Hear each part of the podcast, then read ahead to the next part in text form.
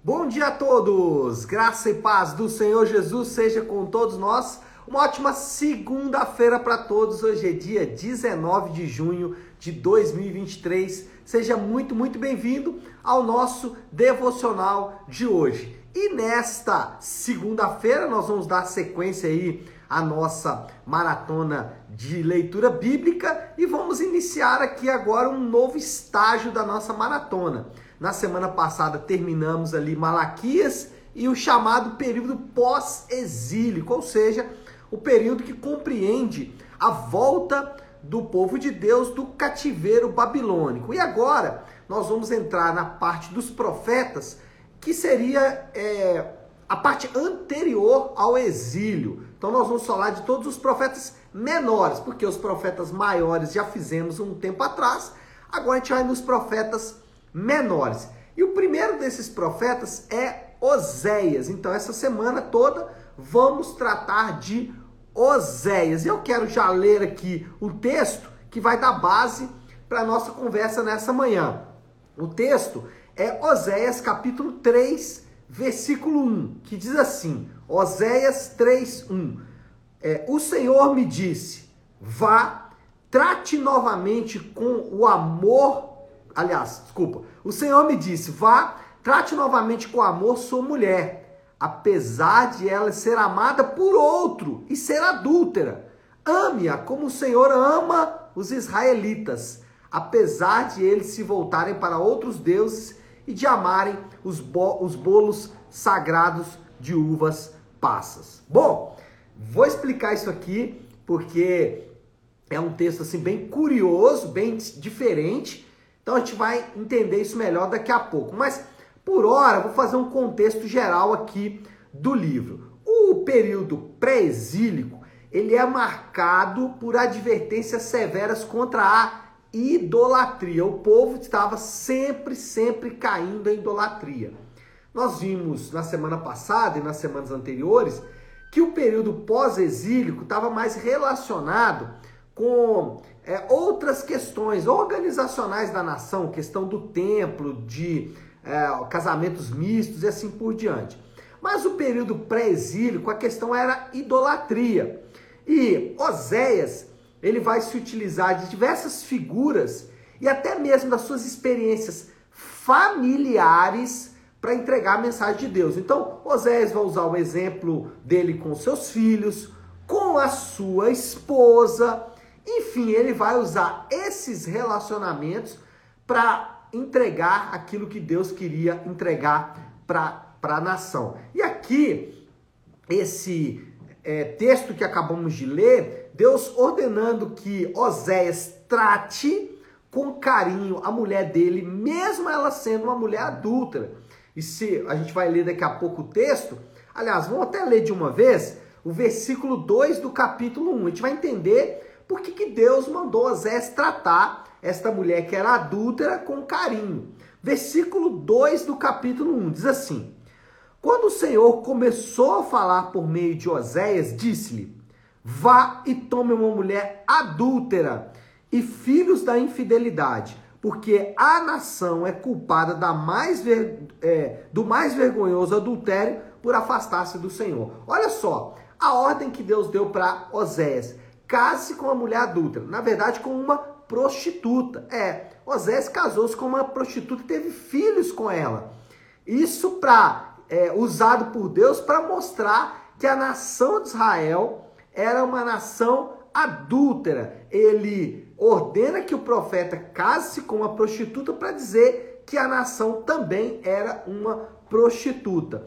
Agora, primeira coisa que a gente tem que ver aqui e é importante falar disso de todos os profetas, é que o método não é tão importante quanto a mensagem do profeta. Eu vejo alguns irmãos, às vezes inadvertidamente, é, tomando o método dos profetas como se isso fosse válido para qualquer época. Então, às vezes, algum irmão fala assim: ah, Deus mandou fazer isso. Nossa, irmão, mas isso é estranho, é até contrário às escrituras. Ah, não, mas Deus fez o mesmo com Oséias. Deus fez o mesmo com Isaías, por exemplo. Eu vou dar alguns exemplos aqui. Ezequiel. Exemplos de profetas que fizeram coisas do ponto de vista é, de alguém vivendo no século 21 é uma loucura. É, então, a gente não vai se apegar tanto ao método. Então, não dá para criar ou não devemos estabelecer uma teologia da profecia com, por causa de fatos como esse. Deus ele é coerente. Deus não vai ordenar aos seus servos para fazer algo que é contrário à palavra dele. Ele não vai fazer isso. É, no caso aqui, então, mas espera aí, ele casou-se com uma prostituta? Sim, mas ele, é, Deus não ordenou que ele mantivesse a mulher na prostituição. A ideia era que essa mulher saísse da prostituição e não permanecesse no ato de prostituição. E outra, é, esse é um ato isolado, uma questão isolada que nós não podemos criar uma teologia a partir disso e começar a achar que Deus pode ficar dando ordens até contrárias às escrituras, porque ele já fez isso em algum tempo do passado. Isso não é certo. O ideal aqui é se apegar na mensagem. E qual mensagem que é essa? Bom, primeira mensagem é que o casamento representa a aliança de Deus com o seu povo. Nós lemos aí o versículo é, 1 do capítulo 3, quando Deus faz um link entre o ato de Oséias tratar bem a sua mulher, mesmo ela sendo uma mulher que veio da prostituição. Então, Deus dizendo: trate bem a sua mulher, assim como eu trato a minha esposa. Ou seja, o que Deus faz é uma conexão, uma continuidade entre o casamento humano e o casamento de Deus com o seu povo. Uma representação do casamento de Deus com o seu povo é o casamento de homem e mulher. Paulo vai fazer a mesma conexão lá em Efésios. Paulo inclui o casamento como símbolo definitivo da aliança de Deus com, entre a igreja, da aliança de Deus com a igreja. É, lá em Efésios capítulo 5, versículo 31, aliás, do 25, do versículo 25 em diante, Paulo vai fazer esse link entre uh, o que o casamento representa e a união de Cristo com a sua igreja, mostrando exatamente aqui que existe uma aliança próxima da aliança com o casamento, ou próxima da aliança do casamento entre Deus e o seu povo. Próximo não, né? Até muito mais efetiva e definitiva.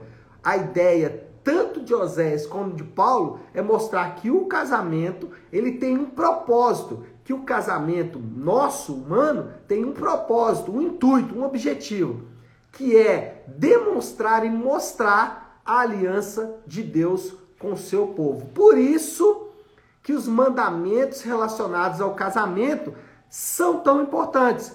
Por isso que a gente vai ver na Bíblia, por exemplo, Deus, ele rejeitando o divórcio. Deus, ele não aprova o divórcio por motivos banais.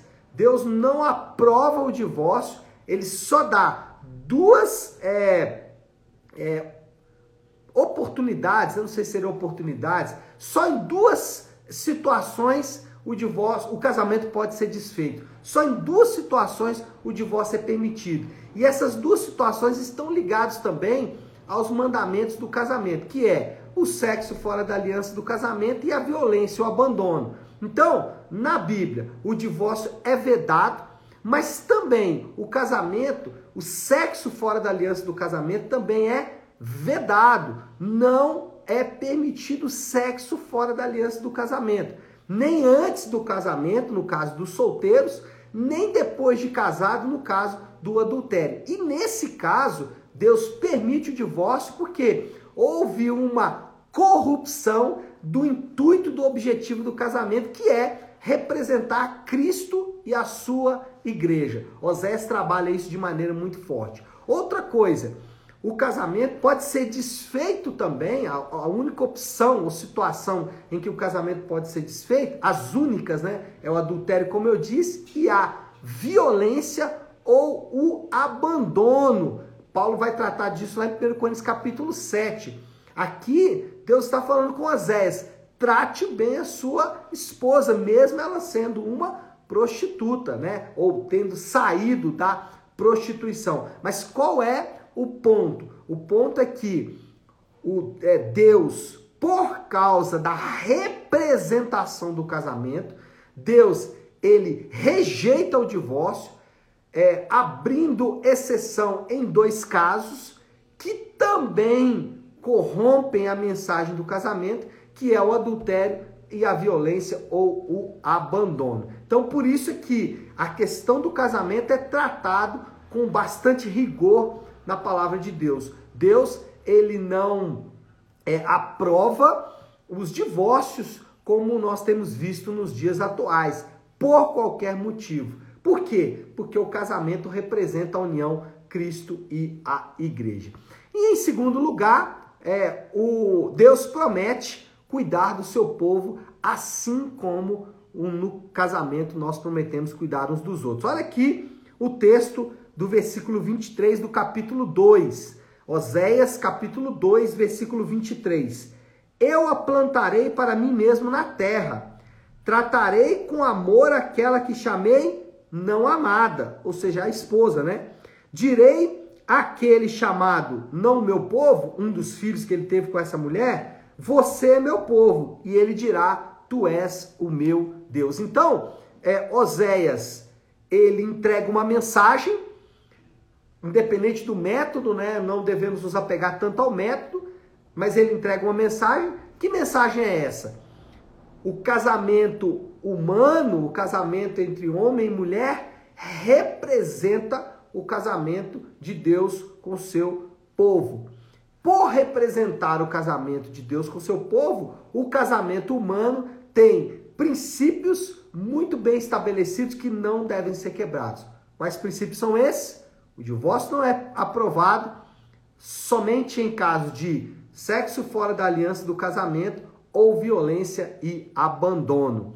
Por quê? Porque Deus promete cuidar do seu povo e esse é o nosso terceiro ponto. Deus promete nesse texto que vai restaurar o seu casamento com a nação de Israel. O casamento aqui de Deus com o seu povo está passando por um momento de crise, mas Deus diz: eu vou restaurar esse casamento. O que, que é a mensagem de Deus para mim e para você? Deus, ele promete, ou aqueles que estão em aliança com Deus, podem esperar o cuidado de Deus. Deus vai cuidar do seu povo, porque o seu povo está em uma aliança com o seu Deus. Então, aqueles que estão nessa aliança, aqueles que pertencem a esse relacionamento, podem esperar o cuidado de Deus. Bom, moral da história aí, já vamos passar para a conclusão, né? A gente pode concluir a partir de tudo isso. O povo de Deus está em um relacionamento de aliança com Deus. Então, primeira coisa aqui, o povo de Deus está em uma aliança com Deus. Não é um acordo, nada disso. É uma aliança em que Deus promete cuidar deles, mesmo em sua costumeira infidelidade. Essa aliança tem um termo, tem uma promessa. Deus diz: Eu vou cuidar de vocês, mesmo em sua infidelidade. Lembra que ele disse para Oséias: Oséias, cuida da tua mulher, mesmo ela sendo adúltera, porque eu faço isso com a minha esposa, ou seja, eu cuido do meu povo, mesmo o meu povo não sendo fiel. Bom, desafio do Léo aqui para esta segunda-feira, para a gente começar a semana. Vamos pensar: você tem aliança com Deus? E aí a resposta pode ser duas. É, se você ainda não está em aliança com Deus, você precisa iniciar essa aliança com Deus.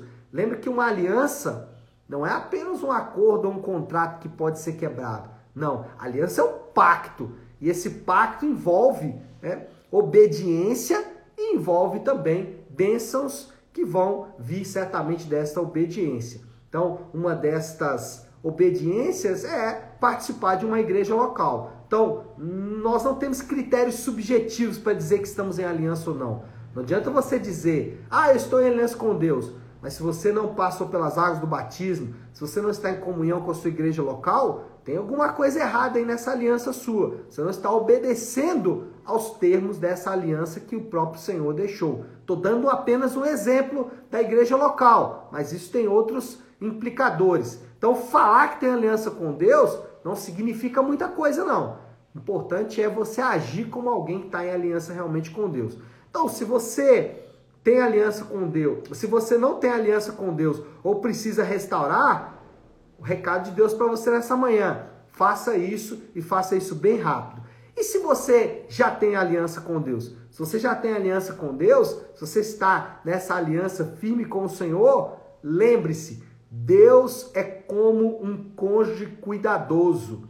Deus é como aquele marido, aquela esposa que cuida de você em cada um dos seus detalhes. Ele estabelece um cuidado efetivo, objetivo e que permanece mesmo diante da nossa costumeira infidelidade. Tá certo, meu povo? Acho que podemos orar, né? Vamos fazer isso? Eu, como sempre gosto de fazer às segundas-feiras, eu gosto de iniciar a semana de devocionais com a oração que o Senhor nos ensinou, a oração do Pai Nosso. Então, se você puder, pare aí um instante o que está fazendo e vamos juntos buscar a Deus em oração, orando a oração que Ele nos ensinou, a oração do Pai Nosso.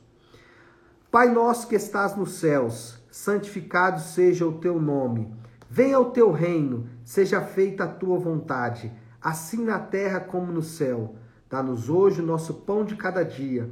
Perdoa as nossas dívidas, assim como perdoamos aos nossos devedores, e não nos deixes cair em tentação, mas livra-nos do mal, porque teu é o reino, o poder e a glória para sempre. Amém. Amém e amém. Amém, meu povo? Bom, então é isso. Nós vamos ficando por aqui. Que Deus te abençoe. Uma ótima, uma excelente segunda-feira e uma semana abençoada para todos. Fiquem com Deus.